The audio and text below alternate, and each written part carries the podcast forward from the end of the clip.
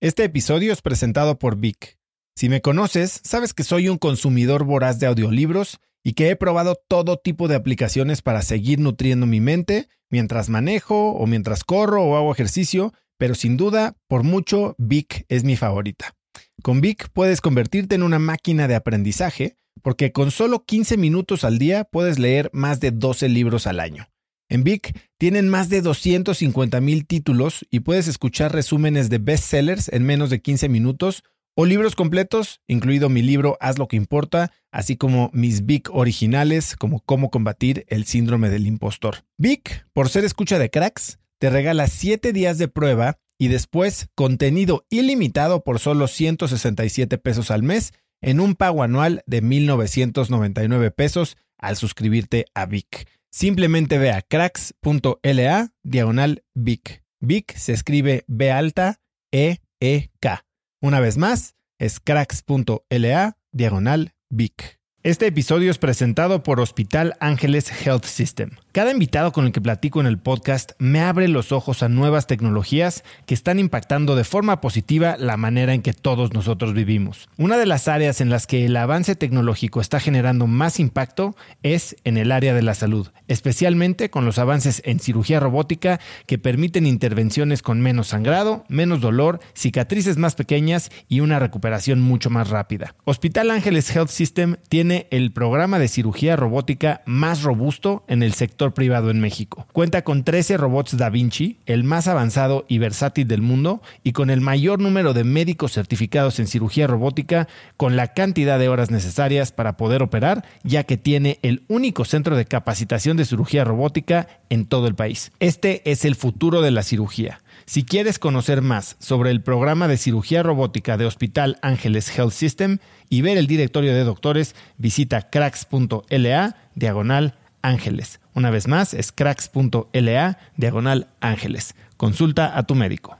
No, no era qué quería hacer, era cómo hacía para estar mejor. Entonces yo quería tener esos privilegios que tenía desde un punto de vista de un niño. Y bueno, por lo menos tener mis unos pequeños gustitos para darme que, que en ese momento no me las podían dar mis papás, ¿no? Por ciertas circunstancias de la coyuntura que estaban pasando.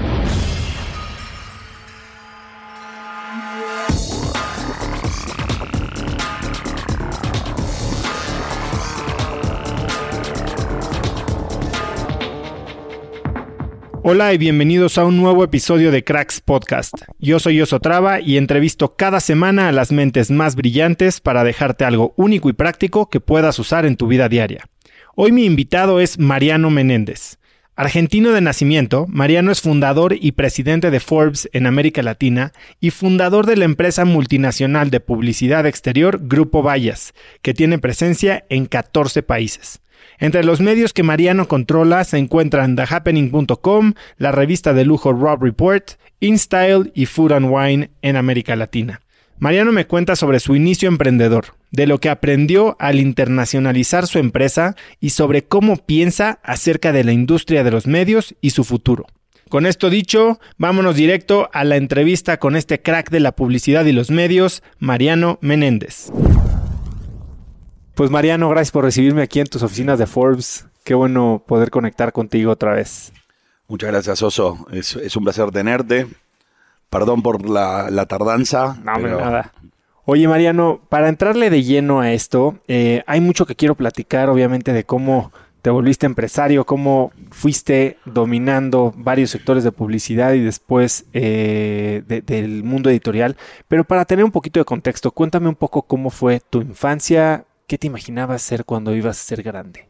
Mira, te lo juro, cuando no tengo, no tengo mucho eh, recuerdo de cuando era chico de lo que quería ser. Eh, me acuerdo que tuve una infancia a principio muy, muy tranquila, muy. Mi padre, por ejemplo, era empresario, tenía un negocio, le iba muy bien. Y por. Bueno, yo nací en Buenos Aires. Eh, nosotros vivíamos en, San Isidro, que son en la provincia de Buenos Aires, que es en las afueras. Y, y bueno, con, vivíamos una, yo iba a un colegio católico, donde mi, vivía a cuatro cuadras del colegio. Y de repente, como se llama, empecé que las cosas en mi casa empezaron a cambiar drásticamente. y de tener una vida muy acomodada. Eh, bueno, nacieron mis hermanos, empezamos a, a tener, ¿cómo se llama?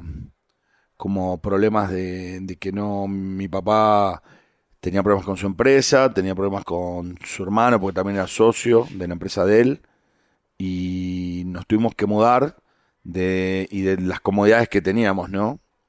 Eh, tenemos casa, bueno, de fin de semana, casa de, veraneo, en la playa, y bueno, y terminamos viviendo arriba de la casa de mi abuelo, de mi abuelo en, ah, en un distrito muy cerca también, una zona también se llama Vicente López, es un par de, es como una delegación, eh, como sería muy similar a lo que es eh, Miguel Hidalgo, un poco, es diferente, ¿no? Es otra... Y bueno, y de ahí nos fuimos a vivir a la casa de mi abuelo, arriba, que mi papá construyó otra casa. Entonces, eh, ahí empecé como a ver como que de, ir a un colegio de, privado, empecé a ir a un colegio del gobierno, empecé a ver cambios en, en lo que era mi... Tu realidad. Mi realidad. ¿Y cómo, cómo experimentaste esto? ¿Qué, ¿Tú qué edad tenías en ese entonces? Ahí tenía como 11 años. Bueno, ya entendías qué estaba pasando y venir de, como decías, de una vida cómoda. ¿Qué, qué, es lo que pasaba por tu mente? 11 años, 12 años. Eh, bueno, vi que mi papá, por ejemplo, hizo el esfuerzo que hizo toda la primaria y eh, pueda terminar en el colegio donde había hecho todo.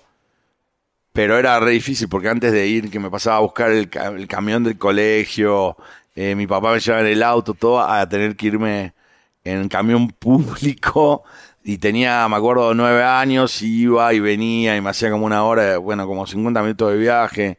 Y era todo, mm, era todo más sacrificado, era todo más... Eh, y bueno, y sabiendo que yo después la secundaria no le iba... Y la prueba no la iba a poder hacer en, en, en el mismo colegio, ¿no? Entonces agarré, ¿cómo se llama? ahí fue cuando empecé a tener los primeros... Eh, no, no era qué quería hacer, era cómo hacía para estar mejor.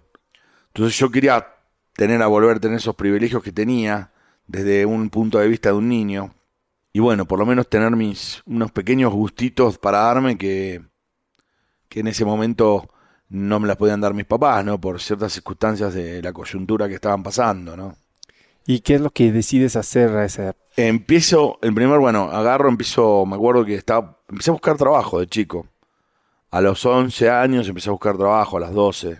¿Con la bendición de tus padres dijiste? No, sí, empezar a buscar trabajo, por ejemplo, eh, no sé, ayudar a un vecino a hacer algo, eh, a pintar algo, lijar algo. Eh, iba, me acuerdo que era la, moda de los videoclubs, que había videoclubs en todas partes, ¿no? Entonces habíamos, hay un video de un, ahí en, ahí en, la zona donde yo vivía, que en la avenida principal, que era nuevo. Entonces para empezar a repartir flyers de, de del club. Del videoclub, sí, ¿no? Y empecé a repartir volantes y bueno, y ahí me metí en una imprenta, que era una imprenta de una familia unos amigos nuestros que tenían una imprenta muy grande ahí en, eh, el distrito donde nosotros vivíamos y me... bueno, ellos me daban siempre, le hicieron, me, como ellos imprimían millones de volantes, siempre les recomendaban a, a no sé, a las, a las señoras, a señores que, que iban para algún tipo de profesión, algo, les recomendaban que, que algún niño o, a un chavo que, se, que le haga el trabajo, ¿no? Bueno, entonces me recomendaban y, me, estaba siempre yo, giraban siempre mis trabajos eh, a través de, de, esa imprenta, ¿no? Hasta que un día empecé a trabajar ahí también, en imprenta. Me, ya tenía como 13 años, ya iba al colegio, bueno, iba a la secundaria, todo, pero seguía trabajando, ¿no? Y ahí me encontré con algo nuevo que era la, la publicidad exterior. Empecé a trabajar, porque bueno, nosotros imprimíamos ahí en la imprenta carteles de, no sé, aprenda, aprenda, aprenda a nadar, aprenda inglés, eh, Em, gimnasio. Y un día me preguntan, ¿te animás a pegarlos? Porque una señora necesita que se los peguen. Y empecé a la noche a pegarlos. No, llegué a mi casa y dije, mamá, tengo un trabajo que hacer a la noche. ¿Cómo un trabajo que tenés que hacer a la noche? Sí, tengo, tengo ¿Qué, ¿Qué, vas a hacer? No, quiero pegar estos, estos pósters. Yo tendría más o menos 13 años. Y me puse a, Mi mamá me ayudó, me enseñó a hacer la cola que era con harina y agua y si había que cocinarla con fuego.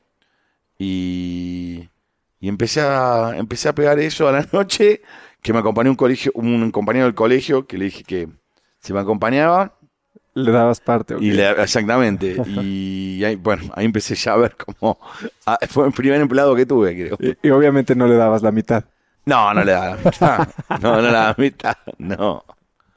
No, no era, no, no era. El... Ahí empecé a entender lo que era la plusvalía del trabajo, ¿no? y después, bueno, agarré, ¿cómo se llama? Empecé a...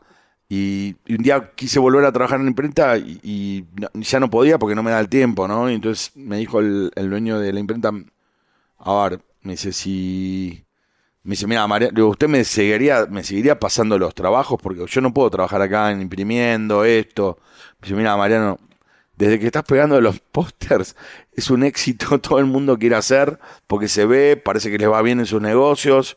¿Esto era algo que no se hacía normalmente? O sea... No, se hacía, pero no se hacía en esas zonas. Hacía, a ver, el, lo que son pegar póster y afiches es creo que el primer esbozo que hubo de publicidad en el mundo, ¿no? Bueno, Desde el, año el este, sí, en el año 1800 y pico, Lautrec en Francia. Eh, creo que el póster es uno de los es uno de los eh, primeros eh, esbozos de, de, publicidad que existieron, ¿no? el póster, ¿no? Y, y bueno, empecé y empecé bueno, ya después ya tenía una camioneta, tenía tres personas, pegamos por zonas. Después teníamos dos camionetas y era una organización y ya pegábamos de política, de... Pero todo era a través de esta... No, ya empecé a tomar trabajos de otras imprentas, después empezábamos a diseñarlos, ya hacíamos el diseño, hacíamos la impresión. ¿Y todo esto cuando eras un adolescente? Sí, tenía 14, 15 años, ya teníamos todo, impresión, todo, todo, todo. Y yo era menor de edad, porque, por ejemplo, ni podía manejar, ¿no? Porque así que tenía gente más grande que manejaba. Pero yo manejaba la organización. En este momento, ¿quién te guía a saber cómo hacer todas estas cosas? Porque, bueno, comprar camionetas, tener empleados, poner un equipo de diseño. Fui intuición, totalmente. Intuición. Fui prueba y error, fui viendo cómo era, cómo hacía y cómo podía mejorar todo. ¿Cuál crees que es la lección más valiosa que aprendiste en esas pruebas y error? Eh, ahí sí se empecé a tener claro dónde quería estar y dónde quería llegar. Ahí ya tenía un objetivo. ¿Cuál era tu objetivo? Y yo quería, por ejemplo, dentro de, dentro de ese mundo que había empresas muy grandes, que eran gente, empresas que tenían años, ya quería ser el número uno de esa empresa. Y me faltaba un recorrido de... Te estaba hablando de gente que ya tenía espectaculares, personas que tenían eh, compañías eh, gigantes, ¿no? Que facturan millones. Y yo ya desde ese punto de vista, de haciendo publicidad de guerrilla, como se le dice un poco, yo decía, yo voy a llegar ahí, voy a, estar ahí, voy a ser líder de ellos. Y me lo puso muy en la cabeza siempre. Entonces empecé a, a aprender cómo trabajaban también, porque me puse de trabajar de contratistas. empecé a hacer trabajos de contratistas también para empresas ya muy formales eh, y bueno, y, era un trabajo que yo tenía paralelo, que bueno, que em, tenía un trabajo y después eh, entré a la universidad a los 17 años, 18. Eh, siempre estudié bien, siempre tuve buenas calificaciones, siempre me nunca tuve problemas con y entré a la universidad como a los 17 años y ahí bueno conocí bueno fue una universidad muy buena que ya me la obviamente me la pagaba yo eh, trabajaban mis hermanos conmigo. Eh, antes de pasar a la etapa de la universidad, que creo que es cuando explota o formalizas todo este tema, a ver, tú eres un adolescente que empieza a pegar pósters, le empieza a ir bien, empieza a reinvertir en la propia empresa, empieza a tener empleados. ¿Cómo pasas o cómo aprendes? Porque igual yo lo veo en muchos adultos, ¿no? Que se rehusan a soltar el control, a, dejar de ser los técnicos y empezar a ser los ah, vendedores y después los managers. Lo principal para mí era como yo estaba todo el día en una camioneta pegando pósters. Yo y, no tenía plata para comprar una oficina o para tenía un lugar donde guardaba como una bodega donde guardábamos y hacíamos hay unas mesas grandes donde se enrollan los tiene todo un chiste, tiene todo. Y, el, y a ver, bueno, ya el, pegamento lo armábamos industrial, o lo comprábamos, y ya había camionetas, había que lavarlas, porque bueno, era, era toda una organización. Entonces, yo como era muy meticuloso y, y era muy, muy verticalista en ese momento. No, todo pasaba por mí. Era algo importante tener algo, algo, algo que pueda tener el control. Entonces, me acuerdo que habían apenas habían salido los, los teléfonos mobile, celulares, y me compré el- un, teléfono celular. Y eso a mí me hizo una diferencia terrible porque yo daba tarjetas, esto que me llamaban y en el momento lo podías atender y era carísimo. Te hablo que no tenía ningún chico de mi edad a los 14 años, un 15 años, un mobile. Era una locura, porque no tenían, lo tenían ejecutivos de, te lo juro, eran, lo tenían solo ejecutivos de alto rango y yo andaba con un mobile, no me decían, qué loco este tipo. Pero bueno, yo no invertía eso, como dije, bueno, la tecnología en ese momento me ayudó muchísimo a, captar muchos trabajos. Porque a todo el mundo se manejaba en- se manejaba en, en todo lo que es eh, eh, teléfono fijo, no había Sí, nada. sí, sí. Era, tenías que esperar que llamen a tu casa, tu mamá an- anotaba, que anotaba así, mi mamá, hola Mariano, te llamó el señor tal, te llamó el otro, que por favor te están buscando de tal lugar porque es un baile, y necesitan hacer 5.000 afiches de esto, y quieren que le pegues eh, el partido político de tal. Y era todo así, y en ese momento ya era directamente yo podía vender, podía hacer la gestión de venta, podía hacer el seguimiento, podía capaz que en una de esas estaba en un recorrido pegando por ahí y los iba a ver. Entonces para mí era mucho más... Me parece increíble que desde ese entonces hayas decidido invertir en tecnología y, y- y más adelante quiero que regresemos a este punto porque bueno, después gran parte de tu inversión es en una industria que muchos consideran en declive, que es el print, ¿no? Eh, la, la editorial. Bueno, en ese momento todavía no. No, no, no, por eso. Ahora, Ahora. quiero que hoy mucho de tu negocio viene de ahí y, y estás invirtiendo en tecnología y vamos a llegar a eso porque entiendo que Forbes ha sido todo un fenómeno en el tema digital, ¿no? Y, y quiero ver cómo piensas de la evolución de los medios. Pero bueno, entonces entras a la universidad y ahí tienes un compañero. Adentro, bueno, entro y, y conozco a Fernando Sánchez, que es un compañero que, que bueno, su papá era, imagínate, vas a una, iba a una muy buena uni- universidad, bueno, y empezás a conocer gente de todo tipo. Y bueno, el papá era presidente de un banco, era presidente de Visa, era, empezás a encontrar distintas cosas. Entonces, un día mi amigo me dice, mira, me dio mi papá un capital y quiero empezar a hacer una empresa, no sé qué hacer, güey, me dice. Y le digo, mira, yo tengo mi empresa, le digo.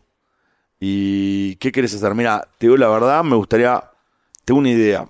Cuando vamos siempre, siempre cuando íbamos a las obras en construcción, así nosotros pegábamos un montón de pósters. Y... En y- paredes de tabla. En paredes de tabla, eh, claro, no, no había, eran unos herramientas de oro horribles, de madera, todos desparejos, o de lámina, toda rota, porque nadie le invertía eso. Le digo, ¿qué pasa si hacemos unos cerramientos de obra increíbles la- y le hacemos como una especie de gigantografías y, y la- vamos a poder hacer una publicidad mucho más formal, la podemos vender no solamente porque no nos las van a venir a tapar cualquier otro que viene, porque en la calle es así. Cuando vos pegás, capaz que pasa la hora y te la tapan. Entonces tenés que estar todo el tiempo dando vueltas para poder tener resto. Entonces, hacer algo más formal.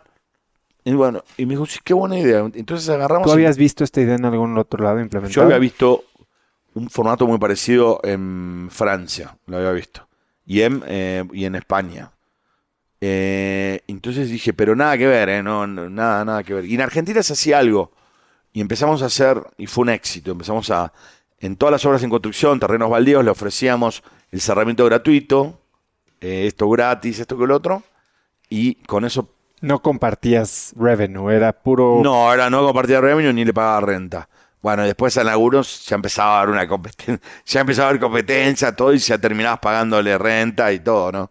Bueno, entonces generamos un medio de comunicación que era, escuchaban, teníamos 20 años, 21 años y ya tenemos 19, 20 y ya era una empresa formal, ¿no? Con, íbamos a venderle, eran otros clientes, ya no era más el, el señor que tenía eh, aprenda a nadar o aprende inglés, ya íbamos a las agencias de medios, que eran las primeras agencias de medios, las agencias de publicidad, y ya empezamos a tener en nuestras carteleras a Coca-Cola, a, a- empezamos a tener a cerveza Quilmes, eh, bueno, marcas locales, ¿no? Y bueno, y marcas internacionales. Entonces así empezamos un poco con la, con la ¿Cuál consideras tú que fue de tus cualidades o las que tenías en ese momento, las cruciales o las que mayor impactaron en el éxito temprano de Vallas? Eh, yo creo que fue haber hecho una compañía en, eh, en varios países. Creo que eso nos dio a nosotros un peso para poder vender campañas en Latinoamérica eh, enteras y campañas globales y dar un servicio global, ¿no? Y fue también aprender un poco a, a ver a ver las cosas de otra manera, ¿no? Con una visión más internacional y más yo te estoy hablando de esto hace 26 años, que ya estábamos viendo de, veíamos las cosas de, ot- de otra manera.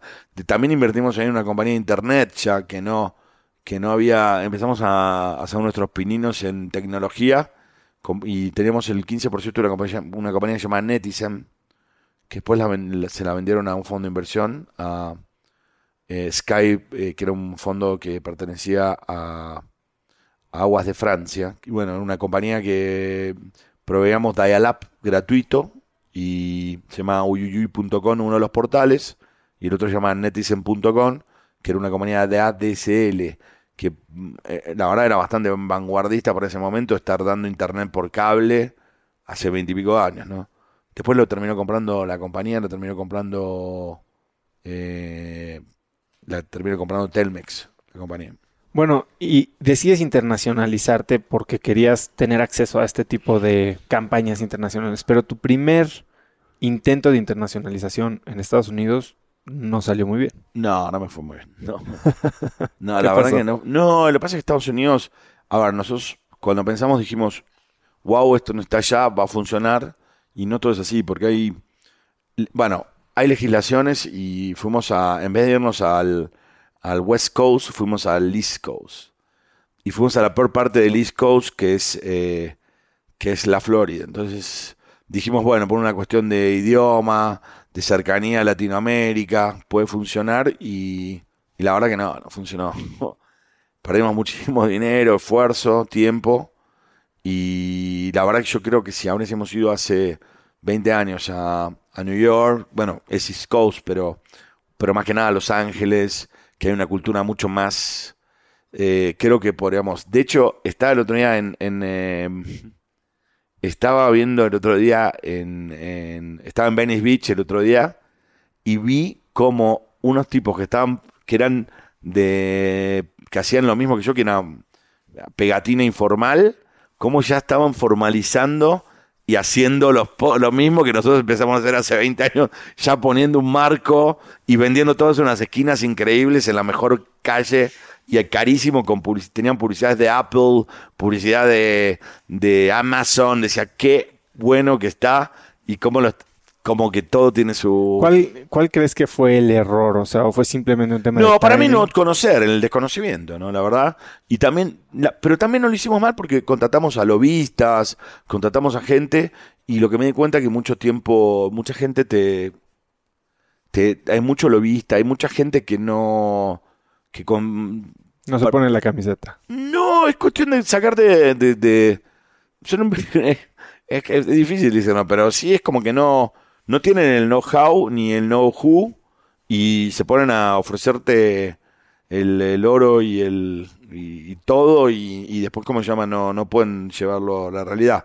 Y, y lo que pasa es que allá tiene mucho que ver el eh, las juntas tenés como cinco instancias de gobierno tenés estatal tenés el county tenés el alcaldía tenés la junta de vecinos es muy difícil la verdad no en, en Estados Unidos ¿Y en qué pusiste especial atención cuando años después regresaste a Estados Unidos? Porque entiendo que hoy son muy exitosos en Estados Unidos. Sí, te- sí eh, lo- me di cuenta que tenía que hacer outsourcing y, y ir a los lugares realmente donde se podía hacer ese tipo de publicidad, ¿no? Bueno, nosotros tenemos un... tenemos Nos fuimos a, a comprar otro tipo de propiedades, ya fuimos con capital eh, y en Estados Unidos trabajamos de... de- O sea, básicamente entendiste cómo funcionaba el sistema. tenemos el sistema y nos acoplamos al sistema. Eh, hoy estamos tenemos un proyecto que está buenísimo, que se llama Vía Verde. Lo compraron aquí, ¿no?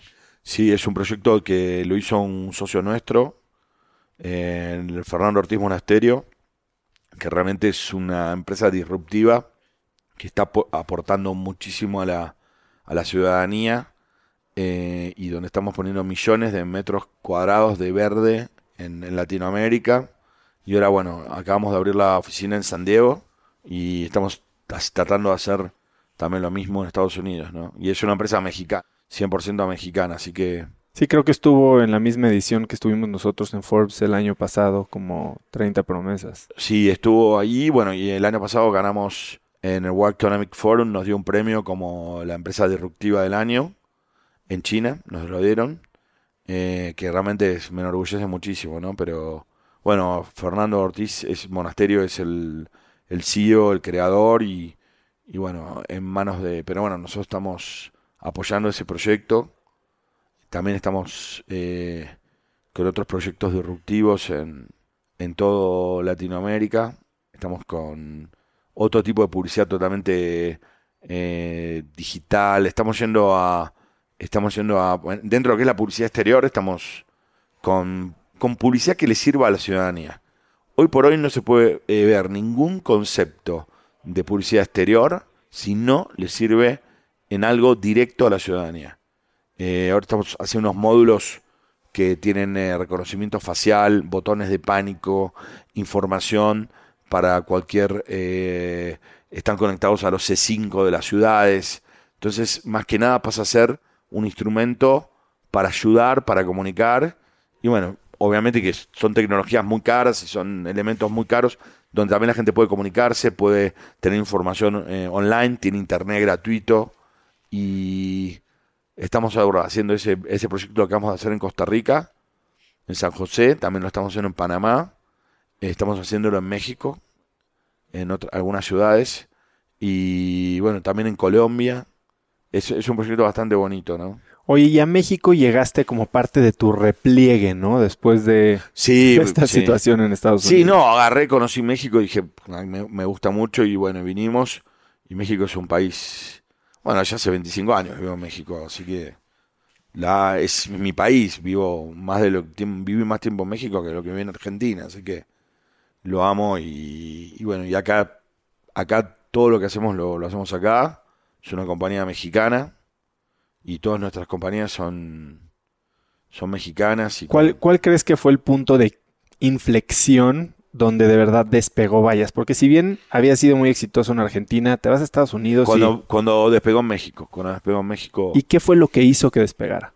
Eh, que no estaba, no, no había nada parecido y era una publicidad que, que era como a mediano, era como a mediana altura y, y, muy eficaz y muy económica a comparación de lo que eran eh, a ver, yo me, yo me acuerdo cuando lanzaron en México también hubo temas de zona gris en términos de si el gobierno lo iba a permitir o no. Sí, y, había zonas grises porque no, no, era algo nuevo, no estaba legislado. Y entonces tuvimos que trabajar de, de la mano con la con los distintos gobiernos, con la ciudad de México, con la ciudad de Monterrey, con Guadalajara, con las ciudades importantes y bueno, con los municipios para hacer una legislación acorde.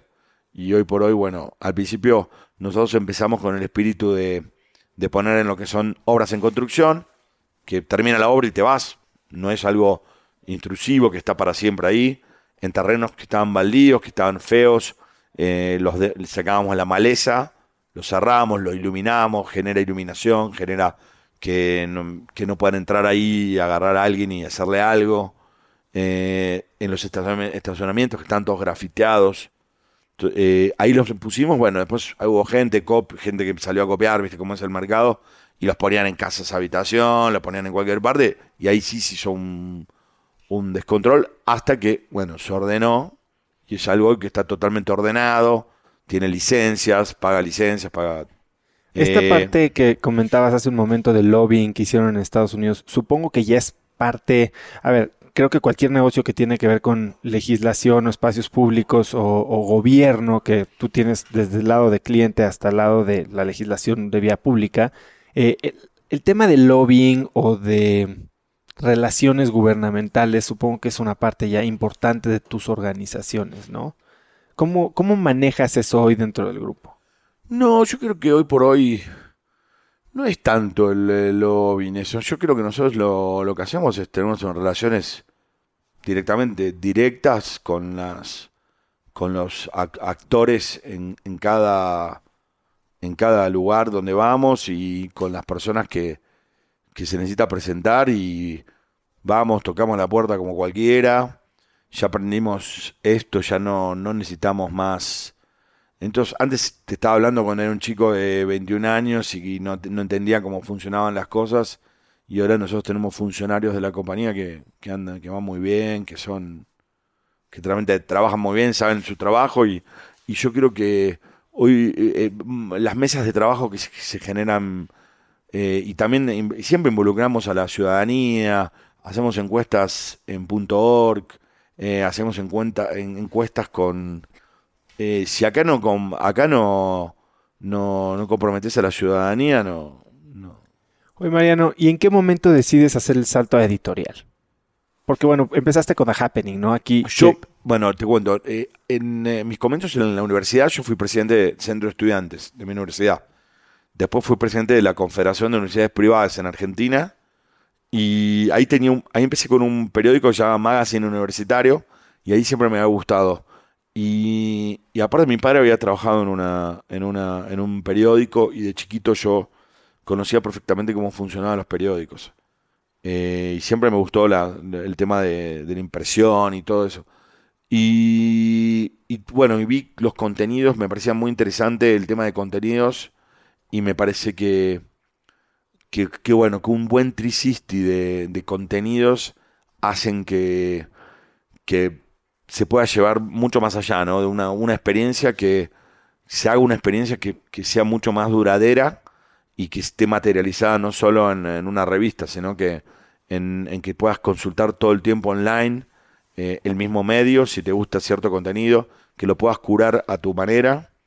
Eh, vimos, vi que había un nicho muy importante en lo que es eh, en, un medio serio, economía y finanzas y eso. Y bueno, entonces con mi socio Marco Landucci decidimos traer, ¿cómo se llama? Forbes, ¿no? A ver, debe de, ser, de haber sido difícil, ¿no? Porque Expansión llevaba 40 años aquí tú vas y le pichas a Forbes la idea de la sociedad. ¿Qué es lo que hace que confíen en ti o cómo les vendes ese proyecto? Primero yo creo que fue la juventud que nos vieron con ganas y nos vieron que había una oportunidad. Y como que ellos, me parece se lo habían ofrecido a varias y no habían querido, como diciendo, ya está este y no, no va a haber lugar. Entonces como que nosotros dijimos, no, sí hay lugar, sí se puede hacer un, eh, contar historias de éxito porque lo que hace Force es contar historias de éxito, un poco lo que, lo que tú haces. Y eso es un poco, el, eso es la, verdad es el, el, eje, el eje principal, ¿no? Contamos historias de éxito y las comunicamos eh, para inspirar a las personas, ¿no? Eh, dentro de eso tenemos toda la parte de, de, también de eventos, tenemos muchísimos eventos donde son foros de distinta índole, eh, como, bueno, el foro de mujeres, el foro de las 30 promesas, eh, el foro de economía y finanzas, el, de salud, eh, tenemos uno de infraestructura, tenemos también de todo lo que es Game Changers, que es todo de, de tecnología, de disrupción. Y cuando llegas con este nuevo formato a competirle al Goliath, por decir lo que había en el mercado. No, no nosotros no, nos basamos en lo nuestro y seguimos nuestro camino y las cosas se fueron dando por añadiduría. Se fueron añadiendo a, a, no sé, a trabajar bien, armar un muy buen equipo editorial, ser muy rigurosos con la información, eh, ser muy, muy, eh, muy, muy eh, fieles a los valores de una revista que tiene ciento y pico de años. Ahora, son fieles a los valores, pero tú decidiste hacer algo completamente local. 95% lo sí, nosotros hicimos eso, no, lo que dijimos, dijimos, no vamos a agarrar y hacer copy-paste, somos una plataforma, te diría casi 98% local, y en cada país donde estamos hacemos lo mismo trabajo, ¿no? En Centroamérica, en Dominicana, en Colombia, ahora estamos sacando la peruana, la chilena, eh, después está, está, está franquiciada la argentina y está franquiciada la brasileña. Eh, pero bueno, estamos ahora sacando el portal, lo que es Force en español, que es un portal donde van a estar todos los contenidos de toda Latinoamérica y de, y de habla hispana. Y nosotros... ¿Por qué la diferencia entre digital, que estás cubriendo, digamos, toda habla hispana, y print, que es local? Te, te lo pregunto porque, bueno, yo tengo cracks que como dices, estamos en la misma línea de contar historias, pero yo definitivamente no quiero que vean a Cracks como un medio o un podcast local. Esto es un podcast de habla hispana y lo que quiero es cubrir a toda la población y todos los casos de éxito y todas las historias que viven en esta, en esta región. Tal vez por el alcance que te permite ser digital, bueno, entonces se, vale soñar así, ¿no? Nosotros, bueno, un poco es por... a ver, le estamos dando a una envoltura a Force en español, más que nada para justamente tener un solo portal y según donde tú te logues eh, por el IP vas a poder Se tener... un poco.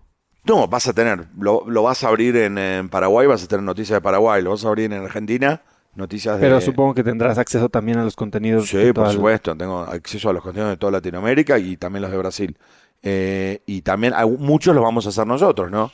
Eh, por ejemplo, el de Colombia ya lo tenemos hecho, el de Perú lo estamos haciendo, Ecuador lo estamos empezando a hacer, ahora el 2 de marzo estamos lanzando Ecuador también. Entonces, cada donde tú abras Force en español vas a tener contenido local eh, y al mismo tiempo puedes tener distintas pestañas y vas a querer ver qué está pasando en México, querés ver y también vas a tener un poco de lo más importante de cada uno de esos países al mismo tiempo, ¿no? Ahora, ¿tú cuál crees que es el rol de los medios y más de un medio con tan alta reputación como Forbes? Lo que estamos haciendo nosotros es, es una curaduría de lo que vemos que para nosotros son los medios que más peso tienen. Eh, estamos, por ejemplo, con Food and Wine, que es un proyecto que empezamos hace dos años. Eh, es una, una, revista que tiene 30 y 40 años. Fue la primera que empezó con todo lo que es este, este nuevo espacio que hay donde todas las marcas y todo el mundo eh, está eh, comulgando con, con la parte gastronómica, con la parte hoy, hoy, hoy todo el mundo, eh, la gente más en Latinoamérica, ¿no? Porque Europa trae mucho, mucho tiempo todo este tema de, de, la, de la gastronomía, de los vinos, pero bueno, un poco eh, eh, llegó estamos siempre como llegando más tarde en Latinoamérica y nos interesó mucho y la verdad que es increíble porque también estamos haciendo el evento de Food and Wine, hicimos un evento increíble en el Estado Mayor, que en dos días vinieron como 8.000 personas, estuvo buenísimo. Eh, pusimos un laboratorio que se llama Table, que es un lugar de donde es un laboratorio donde vienen, se hacen residencias de chefs de todo el mundo que vienen, que lo tenemos aquí en, la Ciudad de México Ahora estamos abriendo otro en Panamá y otro lo vamos a abrir en Brasil, eh, de Food and Wine en español. Eh, estamos eh, también con otro tipo de InStyle, que era una revista que ya estaba acá, pero le dimos otro, otra vuelta totalmente diferente.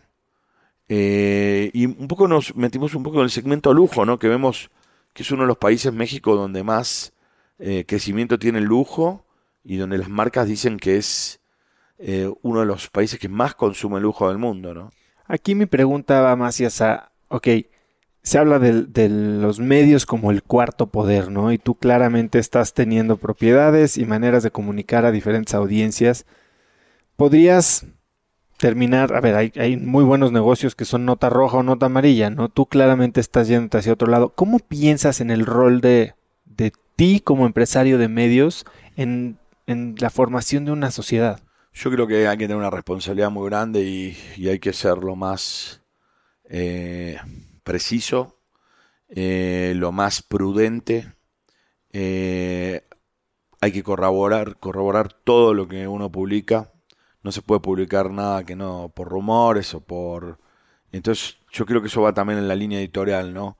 Nosotros tenemos totalmente independiente la línea editorial, nosotros no nos la verdad que no nos involucramos, nos involucramos en las juntas eh, generales, pero eh, le damos ese derecho a cada uno de los editores, que son los que llevan, y creo que ese tipo de balance hace que, que funcionen bien las cosas, ¿no? Nosotros no es que le damos una bajada o le damos...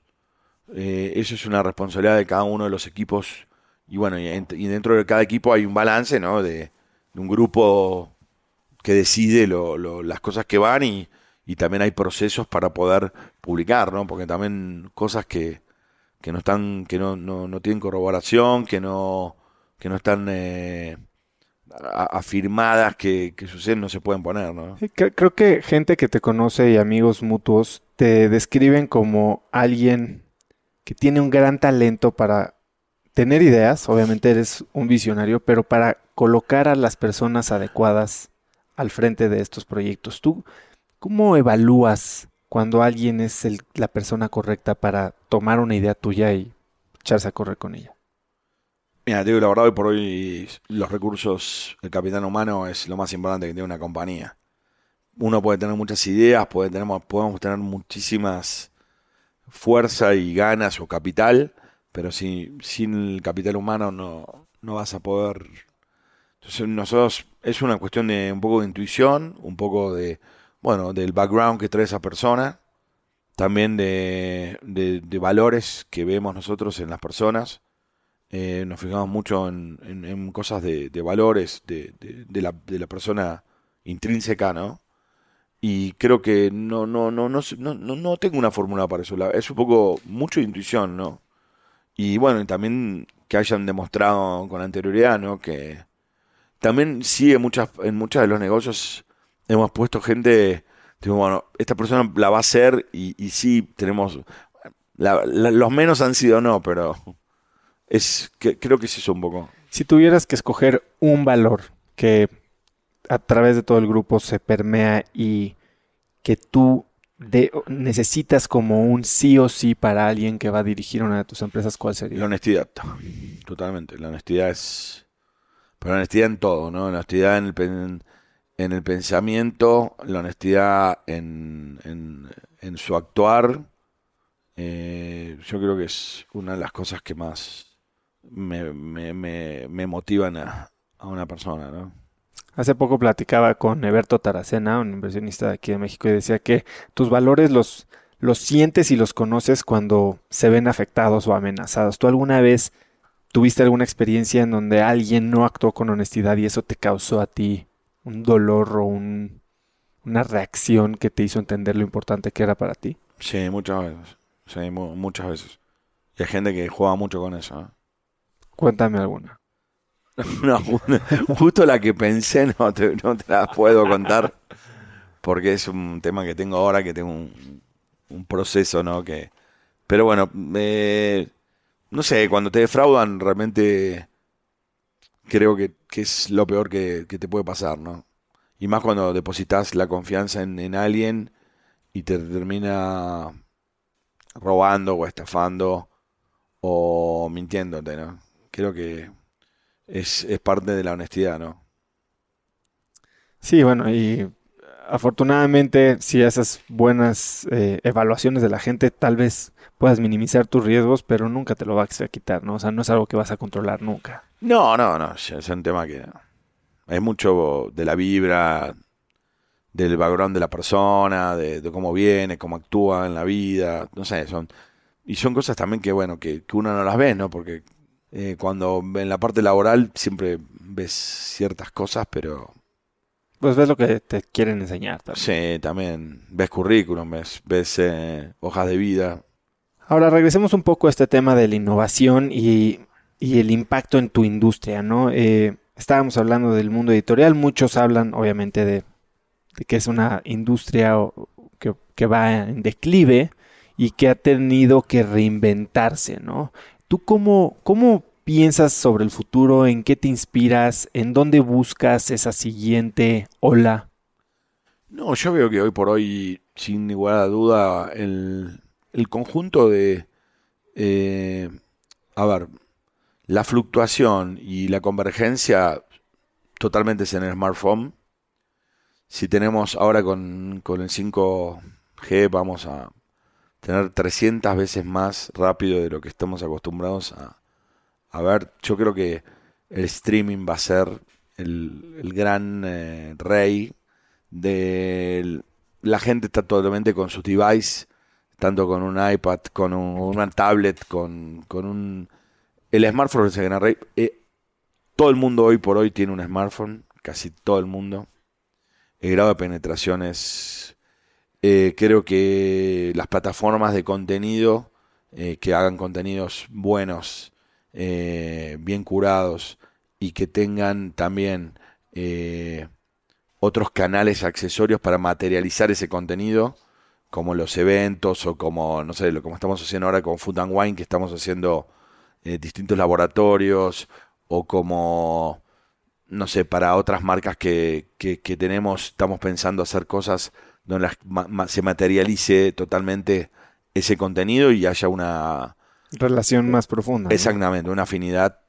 Eh, y mientras sigas con la calidad y sigas con una con un buen eh, un producto bueno, trabajado, donde tengas un seguimiento de tu de tu usuario, donde yo creo que llega un momento que un medio que llega a un tope y no, no, no tenés crecimiento tanto de audiencia, pero la fidelidad de la audiencia creo que es lo más importante, ¿no? Nosotros hoy por hoy estamos llegando como a 35 millones de personas con las distintas eh, marcas que tenemos y sí vemos el crecimiento en lo que es Forbes en español porque hay muchos países que hoy por hoy no tienen Forbes, pero sí van a poder acceder, ¿no? Claro. Ahora vamos a cambiar un poquito de giro de, la plática, porque, a ver, claramente has logrado muchísimas cosas en el mundo de negocios y a, través de la región y estás haciendo deals por todo el tiempo, ¿no? Ahorita antes de empezar ya estabas hablando de tequilas y mezcales. Pero eh, te he oído también decir que en la construcción de todo esto tuviste que renunciar un poco a tu vida personal. Sí, la verdad que sí, al principio tuve que, al principio sí, la verdad que tuve que bueno, son cosas que uno va aprendiendo, ¿no? Cuando uno está todo el tiempo trabajando atrás de un objetivo, vas perdiendo y no vas teniendo un equilibrio eh, sano, ¿no? Hoy yo creo que sí, en mi vida tengo un equilibrio sano, tengo un equilibrio en mi tiempo, ¿no? Cosa que antes estaba todo el tiempo atrás de... ¿Qué hubieras hecho diferente? La verdad que nada. Nada. Nada. Nada porque soy la persona, hoy por hoy soy la persona que, soy por lo que empezó, por lo que, pasó. Eh, sí, podría haber cambiado cosas, actitudes, pero no, no sé, no sé que, cómo me habrían repercutido en, en este momento, ¿no? Entiendo exactamente lo que estás diciendo. O sea, estás bien con donde estás hoy y si ese fue el costo, está perfecto.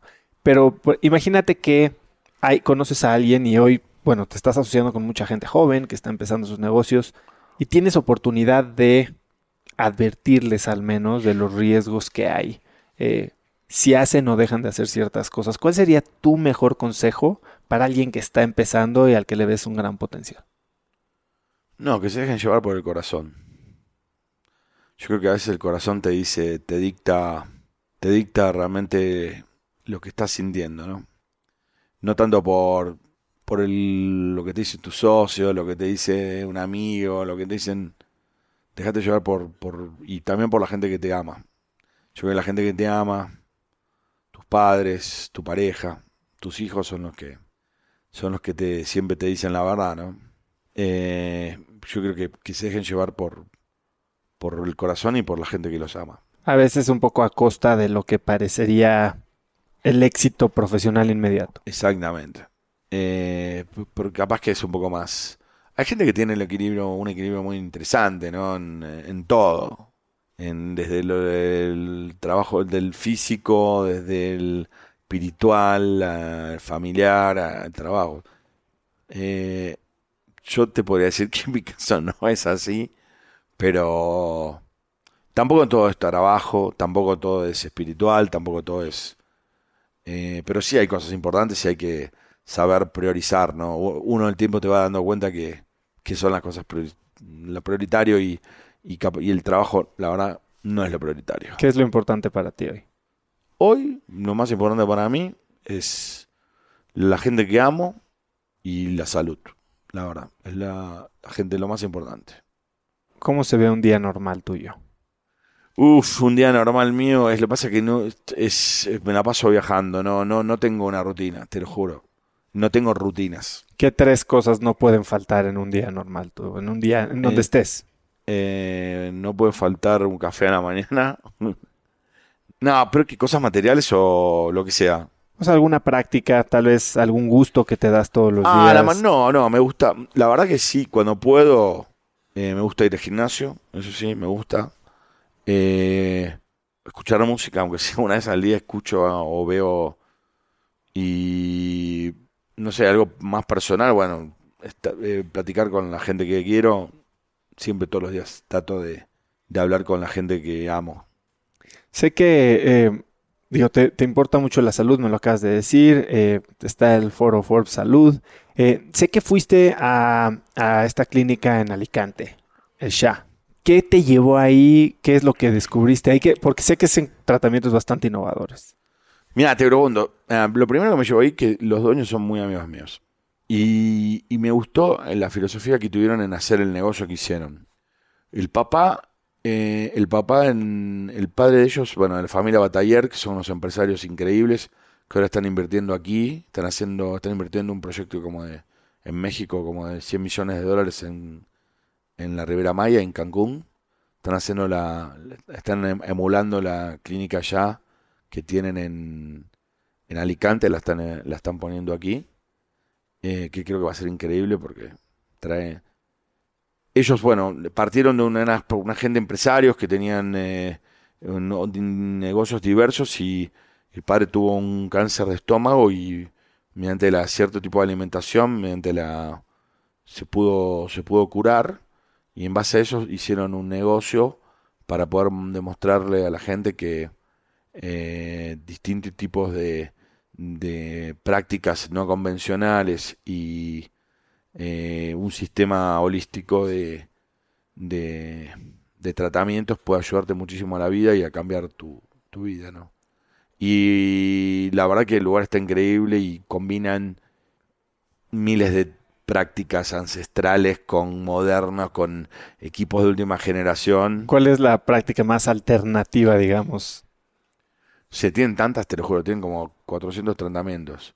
Pero, por ejemplo, una que me gusta muchísimo es tipo, te ponen ozono, te sacan tu sangre y te ponen ozono y te lo van poniendo a tu cuerpo. Y te van poniendo distintas eh, tipos de, de cantidades de ozono. Y eh, bueno, lo haces en varias sesiones y bueno, si lo haces en ciertas, te cambiaste toda la sangre, te la pusiste ozono, que te dan miles de propiedades más. ¿Y, y qué sientes? No, volás. Volás. Bueno, ¿te, te acordás? Eh, eh, bueno, estos fueron, eh, estas fueron las cosas que hacía este famoso Lance Armstrong. Armstrong y bueno, y otros deportistas que, era imposible detectar por qué tenían un... Pero obviamente la usás para tu día a día, no la, no lo usás para... Ganar la desve- Tour de France. es así, va a ser una desventaja, una desventaja deportiva, ¿no? Pero, eh, pero esa me encanta. Después, bueno, no sé, tenés, tenés miles, de, tenés eh, tratamientos que de chinos, waxu, que es como una especie de, de estiramientos abajo del agua, eh, unas, unas, un- ¿Y adoptaste algún hábito ya de una manera más permanente después de esta experiencia con lo que aprendiste ahí? Sí, algunas cosas, lo de la combinación macrobiótica me gusta mucho. La, ahí, la, aliment- ahí tienen alimentación macrobiótica, tienen tres tipos de dietas diarias. Uno que se llama Kushi, que es un método del doctor Kushi, que es el que creó la macrobiótica. Después tiene una que se llama BioLite, que es una, y después tiene una normal, ¿no? Pero está bueno porque aprendes muchísimas cosas, aprendes de lo que es eh, la alcalinización, la, la al- alcalinización de, de tu cuerpo y, y la verdad que tiene mucha historia. Después tienen unas cosas increíbles para la mente, te- unos estudios que te hacen de donde no, que donde vos ves tu, tu estado mental, la fatiga, no, es una- uno- unos equipos que te meten en una especie de auditorium y ves únicamente tu cabeza en un auditorium gigante y estás tú con el doctor y ves nada más. No, que está, están muy buenos.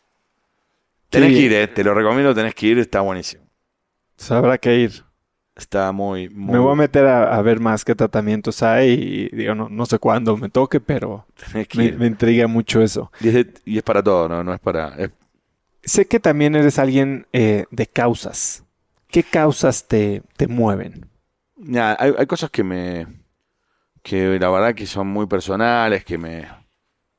Sí ayudar a la gente que está alrededor mío. A la gente que está alrededor mío sí me mueve. A la gente que tengo el día a día, a la gente que pasó por mi vida, a la gente que... a la gente que, que, que- que- que estuvo alrededor mío. Eh, desde cuando soy chico, que pasaron, que los conozco, gente de, de donde yo vivía. ¿Y alguna causa más amplia eh, o más conocida abiertamente? Y hay muchas cosas, hay muchas cosas pero no- la verdad que son, me las, me las guardo para mí, ¿no? Eh, mira, mi hermano tuvo un accidente cuando fue chico y quedó para, parapléjico. Y bueno, nosotros eh, estamos en una fundación en, que se dedica a todo lo que es eh, ayudar a que no se, la parte urbana no, y la gente no obstaculice a la gente que tiene discapacidades, ¿no? Con cosas muy simples, desde no tapar una rampa hasta a, a hacer conciencia a la gente de no estacionar un auto en, en, un lugar donde no se puede, o que, no sé, a veces te parece increíble que vas a, al último restaurante y no tengo un baño adaptado, ni tengo una rampa, o vas a hoteles de cinco estrellas y la gente no piensa en la gente que con discapacidades, ¿no? Eh, eso es, la verdad, es, es un tema que a mí me mueve mucho porque eh, realmente lo que le cuesta a poder caminar a un discapacitado, en no, bueno, caminar o, caminar o andar en silla de ruedas, ¿no? Yo lo vi por mi hermano de chiquito, lo que es, eh, es, imp- es impactante, ¿no? No poder ir para un lado porque tenés eh, alguien que te bloquea, o porque tenés un auto en la banqueta, o porque no o llega con el auto en el estacionamiento y tiene que irse a, a, a 500 metros porque el lugar donde es para discapacitados está ocupado por un, Un Porsche. Sí, es así, la verdad, ¿no? Y me ha tocado pelearme mucho de, de- de chico cuando yo estaba con mi hermano eh, con ese tipo de cosas. Entonces, ahí tenemos, estamos ahí, eso es una causa que, por ejemplo, a nosotros, que es un pequeño granito de arena, ¿no? Porque capaz que no es una causa muy profunda, nada, pero son de cosas que vivimos y que nos hicieron, a- bueno, a mí me tocaron de, y me siguen tocando, ¿no? Porque eh, lo veo día a día con mi hermano, ¿no? Mariano, eh, ¿qué es algo que crees o que has experimentado que si lo contaras no mucha gente te creería o estaría de acuerdo contigo? eh, haber visto un objeto volador no identificado. ¿Dónde? En eh, bueno, una vez en Pinamar, que vi tres, eh, hace mucho era muy chico. En Pinamar es un lugar balneario en Argentina y después en Cusco, en Perú. ¿Y, y qué, qué haces tú de estas experiencias? No sé, me, me gustaría tener algún, yo creo, creo 100%, 100% en eso. Me gustaría tener algún contacto de ese tipo. Sí, yo, yo también creo. Y ese era como mi hobby de, de adolescente, era comprar no había internet en ese entonces, pero comprar revistas de ovnis y de Yo estoy En serio, yo también. Pero, qué loco. Por ejemplo, me encanta Sisto Paz, que para mí es uno, el número uno, que es peruano, que tuvo. Bueno, eh, a ver, te puedo decir cualquier cosa de Sisto, pero, pero que ha, tenido contactos, ha ido a otros lugares, pero bueno, es una cuestión de creer, ¿no? Pero bueno, yo te puedo asegurar que, bueno, ahora estoy en contacto con él y va a haber un contacto así real dentro de tres meses, así que te, te voy a decir que te, que- que te vengas con nosotros. Vamos. Para ver si es verdad sí. o mentira, ¿no? Vamos, mínimo, mínimo para ver. Yo hasta ahora contactos con seres no tuve, pero sí con aves he visto. Bien. Ahora, ¿cuál crees que es eh, el mayor obstáculo al que te estás enfrentando ahora?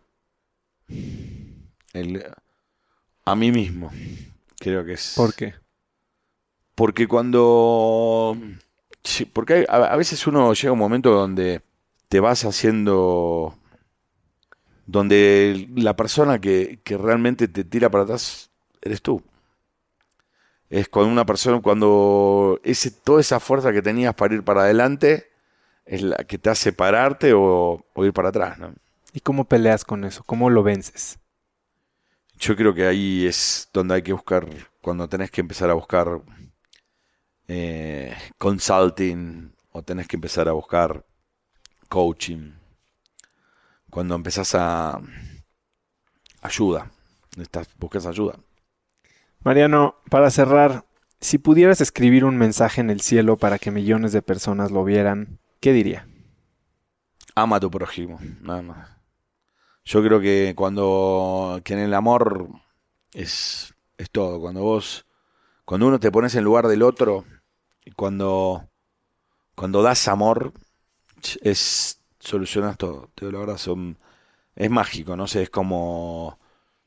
Y también una y también lo que es una sonrisa real también, un, cuando estás no sé, hay casos de que cuentan personas que que los estaban asaltando y, y sonrieron o con una de una manera real, verdadera o piadosa y que el tipo que los estaba asaltando dejó el arma así y se fue. Ahí es cuando cuando vos ves el, el amor verdadero, una sonrisa verdadera, no. La bondad dentro de Sí, la bondad, persona. exactamente. Un poco lo que decía Joaquín Phoenix, ¿no? En su discurso del Oscar. No, no lo escuché, pero Habló un poco de eso, que todo con amor se arregla. Mariano, increíble platicar contigo. Sé que te tienes que ir. Eh, es fascinante lo que has construido a lo largo de 30 años Muchísimas a través de tantos países eh, y el alcance que estás teniendo. eh, es un verdadero privilegio tener un insight a tu mente. Eres un crack. Gracias por recibirme aquí y espero que nos estemos viendo más pronto. muchísimas gracias, Oso, y a ver si Nos vamos a Perú. Nos vamos a Perú a ver, a ver, a- ver que deben ser cracks también. ¿no? Eso seguro, ¿eh? Sí. ¿Dónde te puede escribir la gente, contactar, seguir? Eres una persona privada. Sí. No, en el mail mío, en eh, sí, soy privado, no tengo, no tengo Instagram abierto, no tengo página eh, arroba forbes.com.mx Perfecto. o en LinkedIn, LinkedIn. en LinkedIn que, que es ahí que ahí puedes buscar a todos, pero la verdad tengo muchos contactos ahí. ¿Tú eres, Hecho. tú eres público?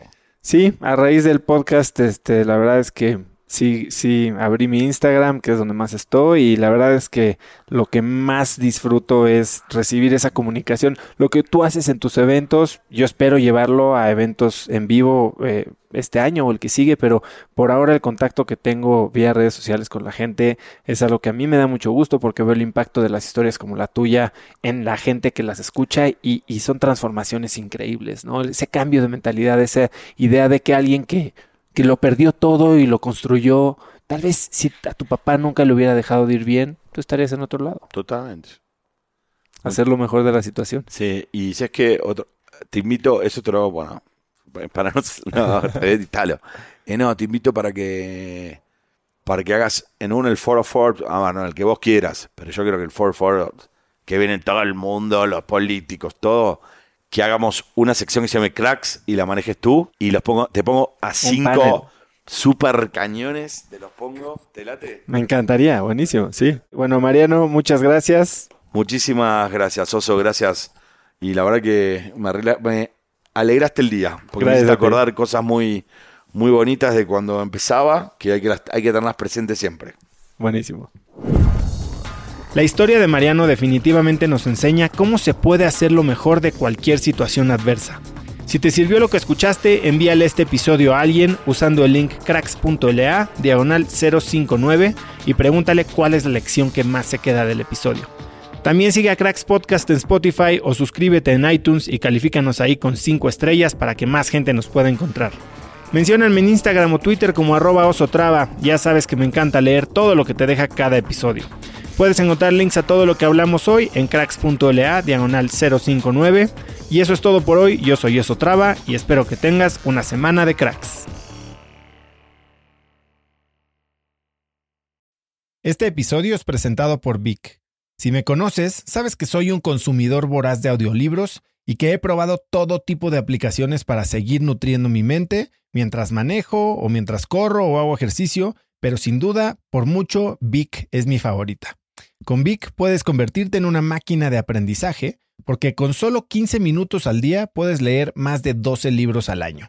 En Vic tienen más de 250 mil títulos y puedes escuchar resúmenes de bestsellers en menos de 15 minutos o libros completos, incluido mi libro Haz lo que importa, así como mis Vic originales como Cómo combatir el síndrome del impostor. Vic, por ser escucha de cracks, te regala 7 días de prueba y después contenido ilimitado por solo 167 pesos al mes en un pago anual de 1.999 pesos al suscribirte a Vic. Simplemente ve a cracks.la diagonal Vic. Vic se escribe B alta E E K. Una vez más, es cracks.la diagonal VIC. Este episodio es presentado por Hospital Ángeles Health System. Cada invitado con el que platico en el podcast me abre los ojos a nuevas tecnologías que están impactando de forma positiva la manera en que todos nosotros vivimos. Una de las áreas en las que el avance tecnológico está generando más impacto es en el área de la salud, especialmente con los avances en cirugía robótica que permiten intervenciones con menos sangrado, menos dolor, cicatrices más pequeñas y una recuperación mucho más rápida. Hospital Ángeles Health System el programa de cirugía robótica más robusto en el sector privado en México. Cuenta con 13 robots Da Vinci, el más avanzado y versátil del mundo, y con el mayor número de médicos certificados en cirugía robótica, con la cantidad de horas necesarias para poder operar, ya que tiene el único centro de capacitación de cirugía robótica en todo el país. Este es el futuro de la cirugía. Si quieres conocer más sobre el programa de cirugía robótica de Hospital Ángeles Health System y ver el directorio de doctores, visita cracks.la diagonal ángeles. Una vez más, es cracks.la diagonal ángeles. Consulta a tu médico.